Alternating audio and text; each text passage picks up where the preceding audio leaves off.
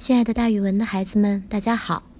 我呢，就是那个爱讲故事、爱到了自己都姓蒋的蒋楠老师。今天我要给大家讲的成语故事叫做“弄巧成拙”。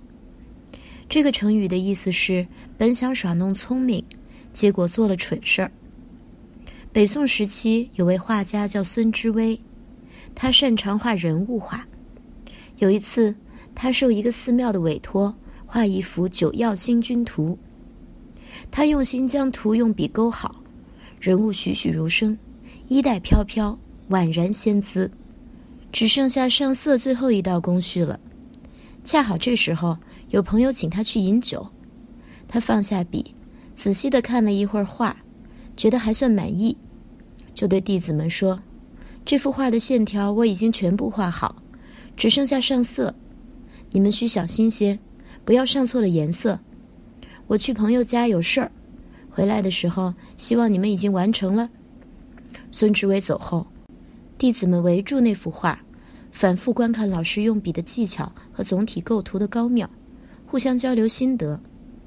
有人说：“你们看那水曜星君的神态多么逼真，长髯飘洒，不怒而威。髯就是胡子的意思。”还有的说。菩萨脚下的祥云环绕，真正的神仙姿态，让人肃然起敬。其中有一个叫童仁义的弟子，平时专门卖弄小聪明，只有他一个人装模作样的一言不发。于是有人问他：“哎，你为什么不说话？莫非你觉得这幅画有什么缺陷？”童仁义故作高深地说：“水曜星君身旁的童子神态很传神。”只是他手里的水晶瓶里好像少了点东西呢。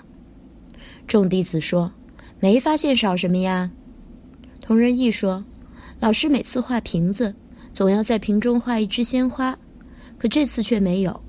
也许是急于出门，来不及画好。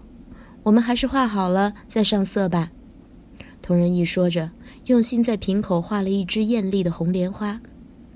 孙志威从朋友家回来。发现童子手中的瓶子里生出一朵莲花，又气又笑说：“这是谁干的蠢事儿？若仅仅是画蛇添足，倒也罢了，这简直是弄巧成拙嘛！童子手中的瓶子是水曜星君用来降服水怪的镇妖瓶，你们给添上莲花，把宝瓶变成了普通的花瓶，岂不成了天大的笑话？”说着，把这幅画撕了个粉碎。众弟子看着童仁义。都默默的低头不语。于是后来呀，“弄巧成拙”这个成语就流传了下来，比喻本想耍聪明，结果却做了蠢事儿。孩子们在日常生活中做事儿之前，得多想想为什么，千万不要弄巧成拙哦。好了，今天的成语故事就给大家讲到这儿，孩子们，咱们明天见。